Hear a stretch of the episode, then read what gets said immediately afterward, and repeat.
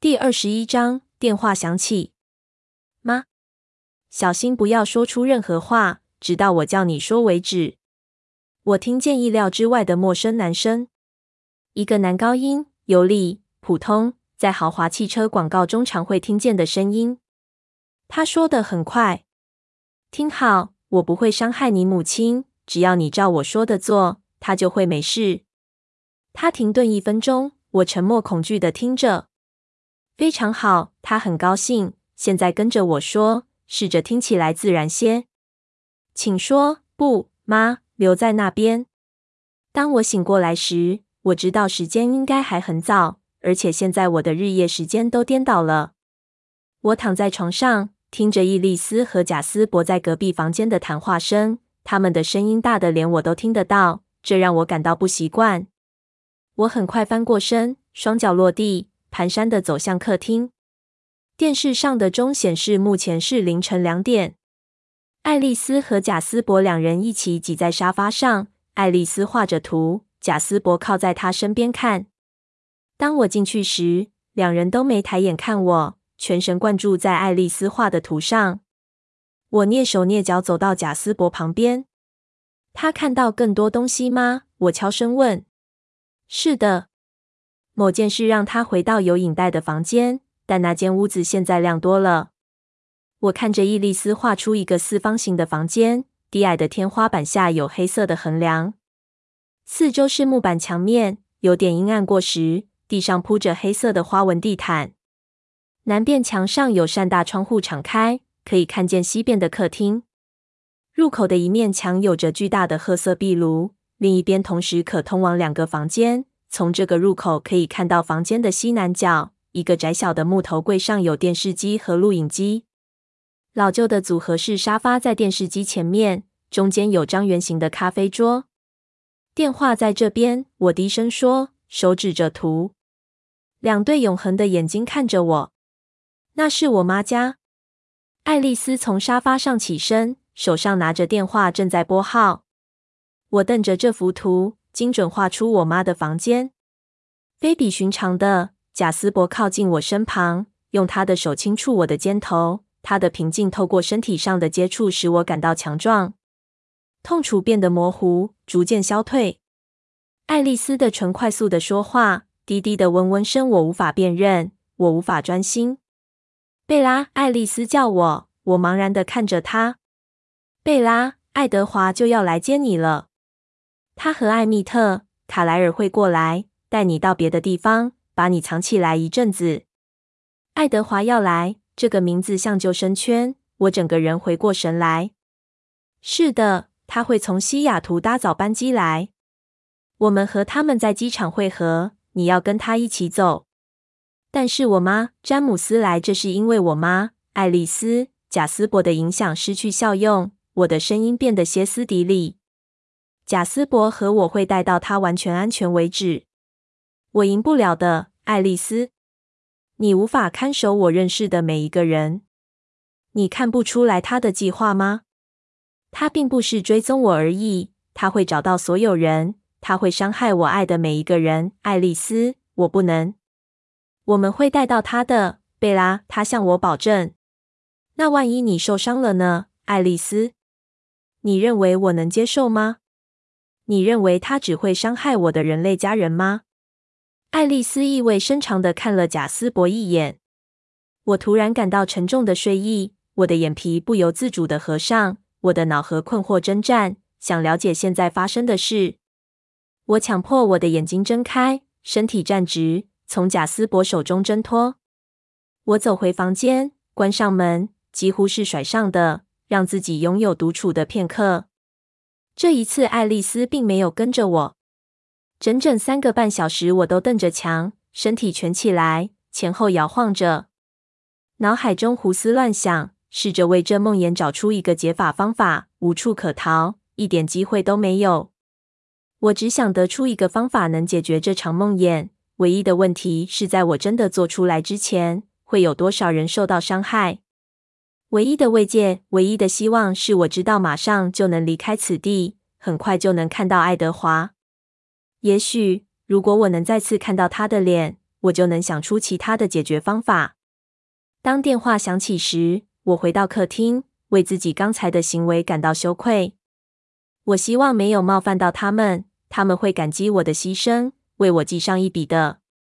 爱丽丝很快的说话，但我突然发现贾斯伯竟然不在房间。我望着钟，早上五点半。他们刚上飞机。爱丽丝跟我说会在九点四十五分到，只剩几小时，我还能活着等他来见我。贾斯伯去哪里？去退房。你们不待在这？不，我们要找一个离你妈妈近一点的地方。我的胃因为他说的话抽搐着，但电话又响了，让我分心。他惊讶地看着我，我走向他，充满希望地伸出手要接过电话。哈喽，爱丽丝问。不，他在这。他将电话递给我，无声地说：“你母亲。”哈喽。贝拉，贝拉，是我妈的声音。我童年时听过无数次的熟悉声调。任何时候，只要我靠近马路或在拥挤的地方离开她的视线，就会听见这种惊慌的叫声。我叹口气。我等很久了。虽然我试着让留言听起来没事，不要引起他的紧张。冷静，妈。我用最平静的声音说，缓缓地走离爱丽丝。我不确定我能否在她的注视下说谎。每件事都很好，好吗？只要给我一分钟解释一切，我保证。我停一下，惊讶他竟然没打断。小心不要说出任何话，直到我叫你说为止。我听见意料之外的陌生男声，一个男高音、有力、普通，在豪华汽车广告中常会听见的声音。他说的很快：“听好，我不会伤害你母亲。”只要你照我说的做，他就会没事。他停顿一分钟，我沉默恐惧的听着。非常好，他很高兴。现在跟着我说，试着听起来自然些。请说。不，妈，留在那边。不，妈，留在那边。我的声音近乎低语。我知道这有点难。那声音很愉快，仍然轻快而友善。你为什么不走到另一个房间？才不会让你的表情毁了一切。没有理由让你妈受罪，是吧？当你往房间走时，请说：“妈，请听我说。”现在说：“妈，请听我说。”我让自己的声音带着恳求，然后缓缓地走进卧室，感觉到爱丽丝担忧地看着我的背影。我关上身后的门，恐惧占据我所有的思绪，但我仍试着思考。很好，你现在是一个人吗？只要回答是或不是。是，但他们还是听得见你。我很确定。是，很好。那么，愉快的声音继续说：“说吗，相信我，妈，相信我。”这比我想的还顺利。我本来打算耐心等待，但你妈比预定时间早回来，这样一来，事情就变得很简单，不是吗？你不用再担忧、焦虑了。我等着。现在我要你小心听着，我要你离开你的朋友，你觉得做得到吗？回答是或不是。不，我不想听到这样的答案。我希望你能有点创意。如果这会影响到你母亲的生命，你觉得你做得到吗？一定有办法的。我记得我们要去机场，天港国际机场人多拥挤，像迷宫一样。是，这样好多了。我知道这并不容易，但如果让我察觉到你有同伴，嗯，你母亲的下场可能就不太好了。这个友善的声音强调，你对我们这种生物应该有一定程度的了解。我想你应该知道，如果你试着带任何人跟你来的话，我马上就会知道。无论我跟你母亲共处的时间有多短，我都能立即杀死他。你了解了吗？是，我的声音像心碎般痛苦。很好，贝拉。现在你要这么做，我要你独自到你母亲家。你会找到下一个地方的号码，打电话给我，我会告诉你该怎么去。我已经知道该去哪里，而届时一切都将结束。但我别无选择，跟随他的指示。你做得到吗？回答是或否。是。中午以前，贝拉。我时间不多了，他礼貌地说。费尔在哪？我简洁地问。哦，要小心，贝拉，除非我问你，否则不要说话。我等着。这很重要。现在，当你回去时，别让你的朋友起疑，告诉他们你母亲来电，你告诉他暂时别回家。现在跟着我说，谢谢你，妈。现在说，谢谢你，妈。泪无声的滑落。我试着忍住，说我爱你，妈。我很快就会见到你。现在说，我爱你，妈。我声音沉重。我很快就会见到你，我保证。再见，贝拉。我等着再见到你。他挂断电话。我握着电话贴在耳旁，僵硬的关节让我无法松开手指放下电话。我知道自己得好好想想，但我的脑海中充满我母亲痛苦的声音。随着时间经过，我试着努力控制情绪，缓缓的，非常缓慢的，我的思绪打破痛苦。计划成型了。此外，我别无选择，到那个镜子屋内等死。我想不出其他方法能保住我母亲的性命。我只希望詹姆斯赢得这场战役后会觉得满意。打败爱德华应该已经足够。绝望吞噬了我，没有任何讨价还价的机会。我提不出任何条件改变他的决心。我别无选择，只能姑且一试。我努力压下恐慌，既然心意已决。就没必要浪费时间想结果了。我必须仔细计划，因为爱丽丝和贾斯伯在等我。最基本也最不可能做到的就是躲开他们。我突然感激起贾斯伯不在屋内。如果他察觉到我最后五分钟的痛苦，他一定会起疑。我忍住惧怕、焦虑，试着隐藏我的情绪。我不能失去这个机会。我不知道他几时会回来。我专心想着该如何逃脱。希望我对机场的熟悉能对我有利，但首先我得让爱丽丝出门。我知道爱丽丝在另一个房间等着我，对来电感到好奇。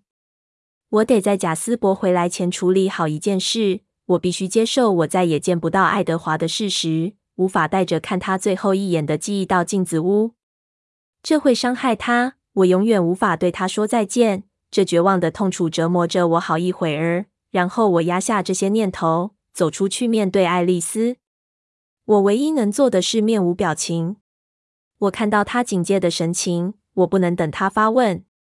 我只有一个脚本，但我以前从未即兴表演过。我妈很担心，她本来要回家，但现在没事了。我说服她留下来，我的声音无精打采。我们确定她会没事的，贝拉，别担心。我转过身。不能让他看见我的表情，眼睛看着桌上的文具。我缓缓走过去，想出一个计划。这儿也有信封，很好。爱丽丝，我缓缓开口，没有转身，努力让我的声音听起来很平静。如果我写封信给我妈，你可以拿给她吗？我是说，把信留在她家。当然，贝拉。她的声音充满关切。她可能会看出我的心碎。我得控制情绪。我走回房间，就着床头桌写着：“爱德华。”我的手在发抖，字迹很乱，很难辨识。我爱你。我很抱歉，他抓住我妈妈了。我必须赌一赌。我知道可能不会成功。我真的，真的很抱歉。别对爱丽丝和贾斯伯生气。如果我能从他们身边逃开，那应该算是奇迹。帮我跟他们说谢谢，特别是爱丽丝，请答应我，千万不要去追她。我想那正是她要的。万一任何人因为我而受到伤害，我都无法承受，特别是你。求你，这是我对你的唯一要求。为了我，我爱你，请原谅我，贝拉。我小心地折好信纸，封入信封。他终究会看到的。我只希望他能了解，听我这一次。然后我仔细的封缄，同时也封上我对他的爱。